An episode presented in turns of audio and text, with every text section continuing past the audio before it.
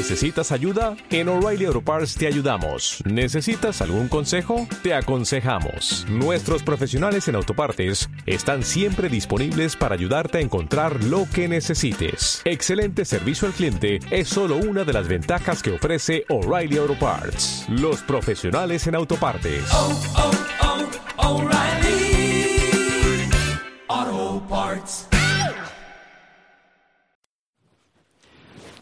Muy buenas tardes, o buenos días, o buenas noches, depende cómo os pille. Bueno, eh, bienvenidos a un nuevo capítulo de Inexplicable Poz.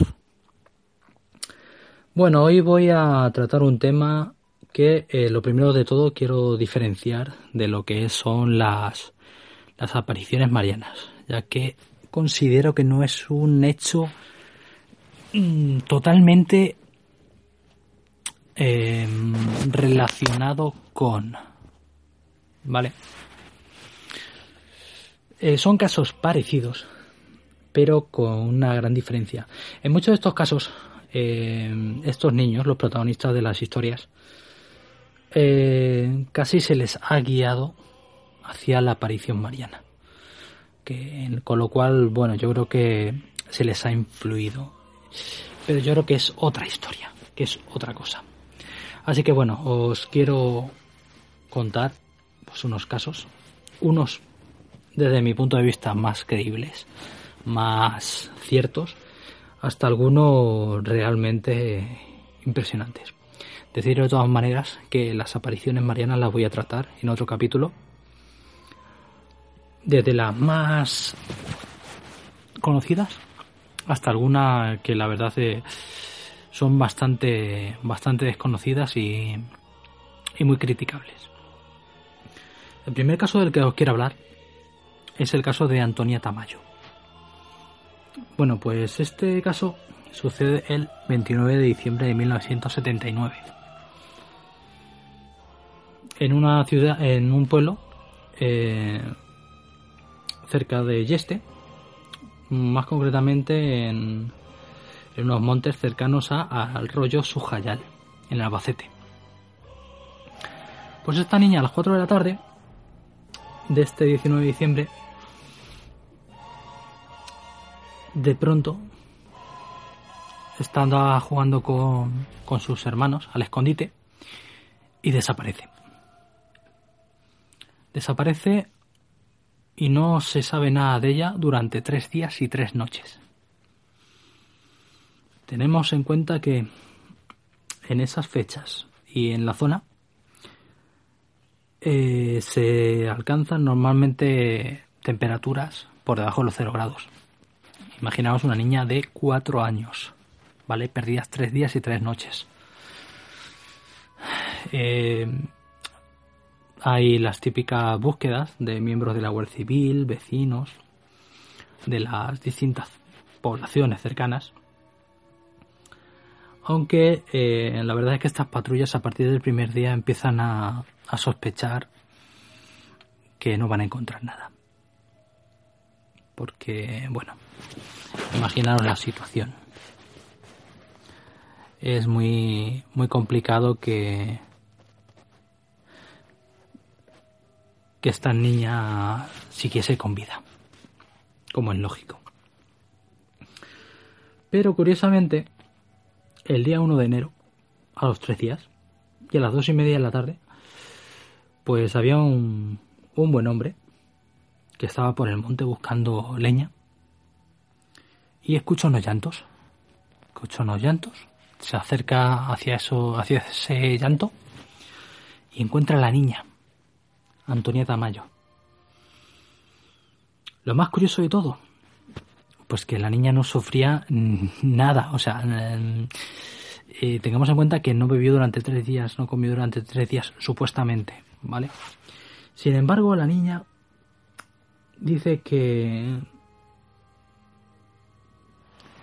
que una que una mujer vestida de vestida de blanco, un blanco luminoso, lo, lo describe así, le dio de comer, le dio de beber, le dio calor y se quedaba con ella por las noches para que no pasase miedo. La verdad es que es un caso totalmente increíble. Pero claro, algo tiene que, haber pasado porque si no una niña no sería capaz de sobrevivir. ¿Vosotros qué pensáis? Yo personalmente, bueno, como es un tema que, a ver, como es una situación que desconozco, sí que creo que puede haber, digámoslo así, un... Un ente... A ver, es que es complicado explicarlo. Un ente protector, llamémoslo así. Que en este determinado caso puede ayudar a la niña. También tenemos que tener en cuenta que según, según se cree, los niños hasta los 6, 7, 8 años tienen capacidad de ver cosas que, ya los adultos no somos capaces de ver. Con lo cual esa niña podía ver un espíritu. Alguien, algún familiar eh, fallecido. A ver, sé que esto suena demasiado fantasioso, pero desde luego algo protegió a esta niña. Si no sería imposible que sobreviviese. Vamos a por otro caso. ¿Vale? Este caso, eh, bueno, es mm, parecido, parecido. Este caso sucedió, este es, este es el caso del Picazo en Cuenca. Sucedió el 31 de diciembre de 1943. Vemos que las fechas, este mes de, ese mes de diciembre, la verdad es que hace frío en casi todos los sitios. Y tanto en Albacete como en Cuenca, pues bastante, bastante frío. Esta niña era Trinidad Collado. Y bueno, eh, fue a la panadería del, del pueblo conquense del Picazo a por el pan para la cena de Nochevieja. Y de buenas a primeras recibe un fogonazo de una luz sin venir a sin venir a cuento y sin saber de dónde procedía. Y después de ese fogonazo aparece en, en un campo era un campo eh, situado a unos 3 kilómetros de la panadería y, de su casa, de donde se supone que esa niña tenía que estar. Esta niña, cuando ve que está ahí en un, en un sitio desconocido y alejado, pues tiene la suerte de, de localizar una, una casita, una casa de hortelanos. Y allí se resguarda se mete en esa choza, llamémoslo así, y de ahí no sale. Se supone que durante esa estancia no tuvo frío, ningún tipo de frío, y dice eh, que estuvo que la estuvo cuidando una, una mujer muy alta con un traje azul que la protegía.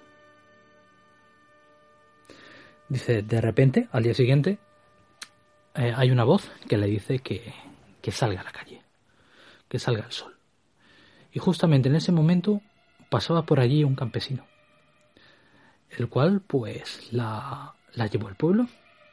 Y claro, eh, la gente en cuanto que la vio se asoció directamente a un, a un milagro. ¿Y qué, cuál fue lo primero que hicieron? Llevar a la iglesia. Llevar a la iglesia y le preguntaron a la niña que si alguna de aquellas imágenes eh, se parecía a la, a la mujer que la había estado protegiendo. Pero la niña, no muy convencida, señaló a una, que era la Virgen del Rosario. En estos casos es lo que os comento. Yo creo que se autodirige a los niños hacia, un, hacia una imagen divina, haciéndoles, iba a decir, haciéndoles creer, bueno, sí, induciéndoles la creencia de que, de que ha sido una aparición mariana. Ya no me meto ahí si es verdad, si no es verdad. Eso ya vosotros lo podéis decidir. El siguiente caso es el caso de Rojales, en Alicante.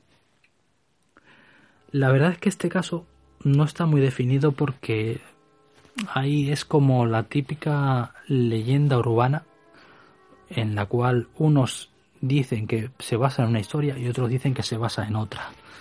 La, la que se cree que es la verdadera es, eh, bueno, pues... Es la de una niña llamada Teresa Juan, que el 24 de junio de 1917 es intentada, es, es intenta asesinarla un, un psicópata, tirándola a un pozo.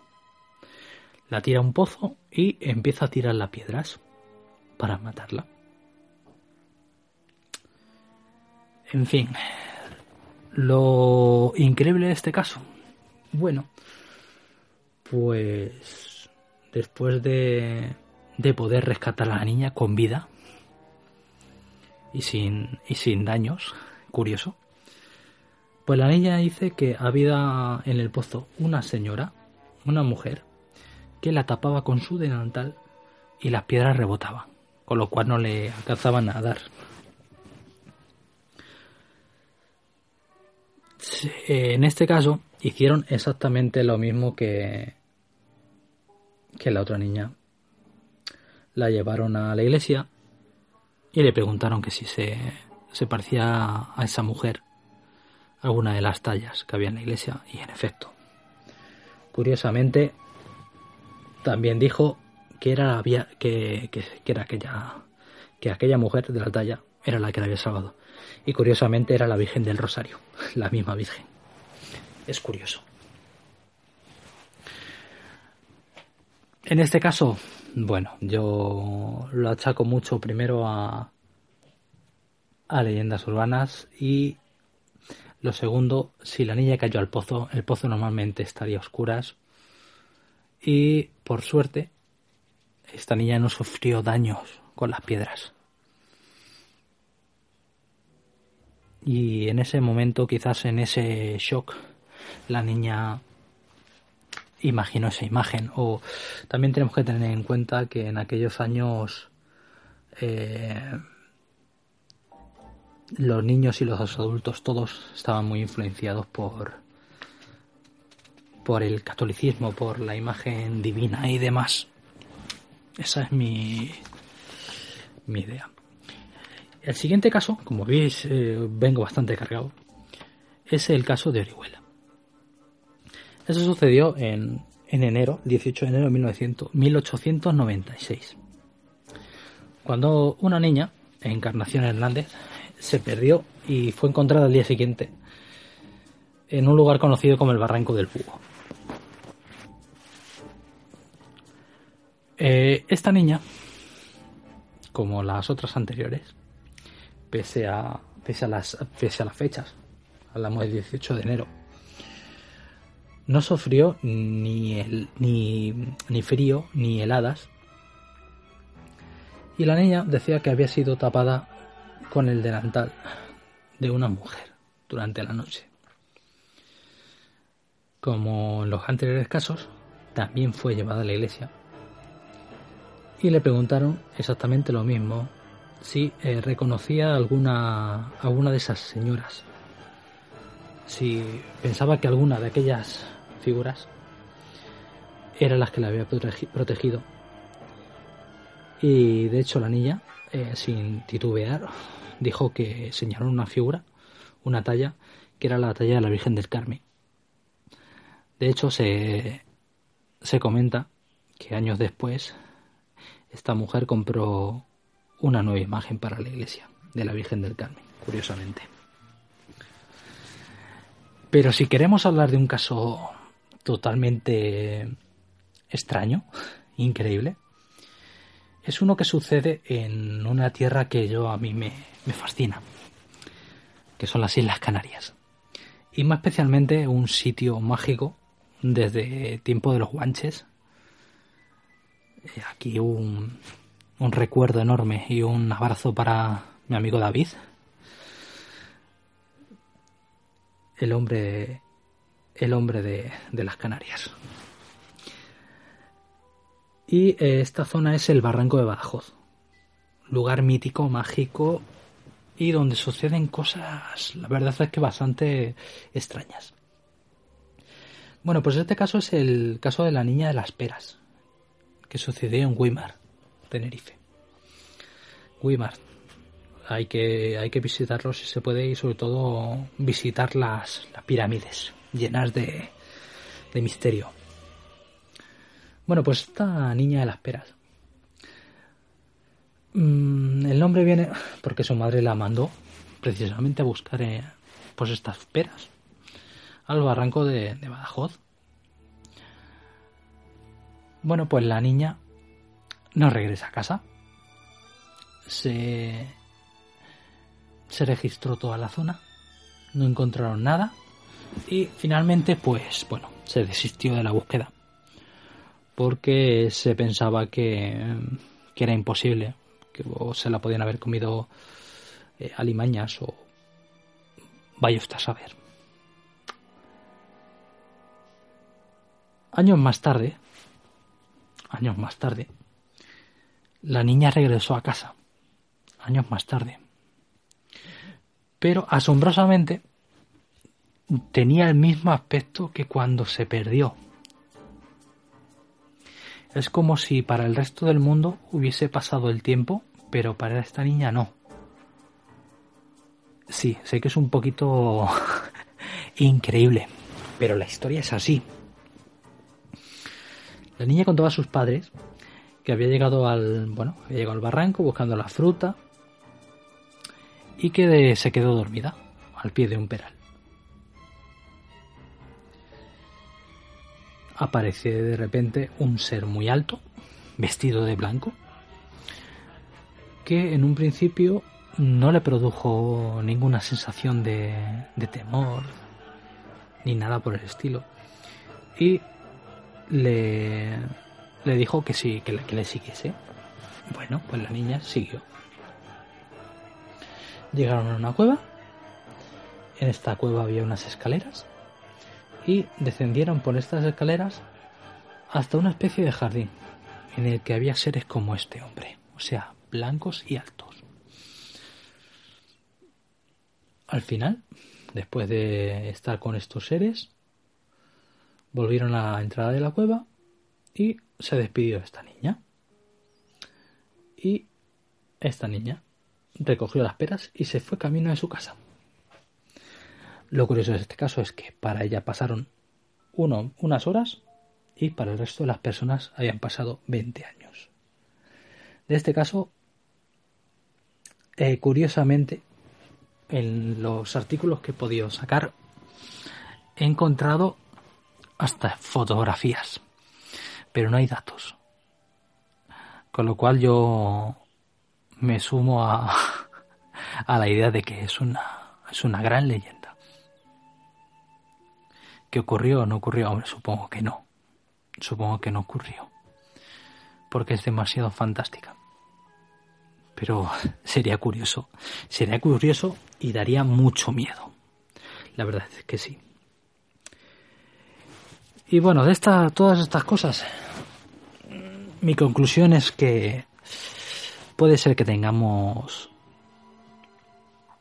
iba a decirlo, ángeles, ángeles de la guarda. No quiero asociarlo a, a una mentalidad religiosa. Yo creo que bastante se influyó a estas niñas a creer que eran apariciones marianas como para yo unirme a esta idea. Sí que creo que puede haber algo que no que en un determinado momento, como le sucede a los alpinistas, que están subiendo una montaña y de repente ven eh, al, su, al, como se suele denominar, el tercer hombre, que es una figura que, que sin venir al cuento que esté allí, te indica un camino, te dice por dónde tienes que seguir, eh, o te dice, te insufla ánimos. Con lo cual yo creo que esto puede ser algo parecido. Así que nada, eh, tengo preparados más capítulos, tengo... Estoy con la cabeza a mil. Quiero hablar de, de apariciones marianas. Quiero hablar de los monstruos de río.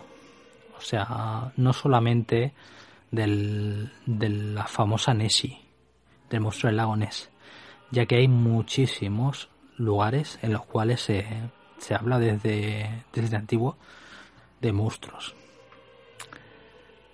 Quiero hablar también del tema Yeti.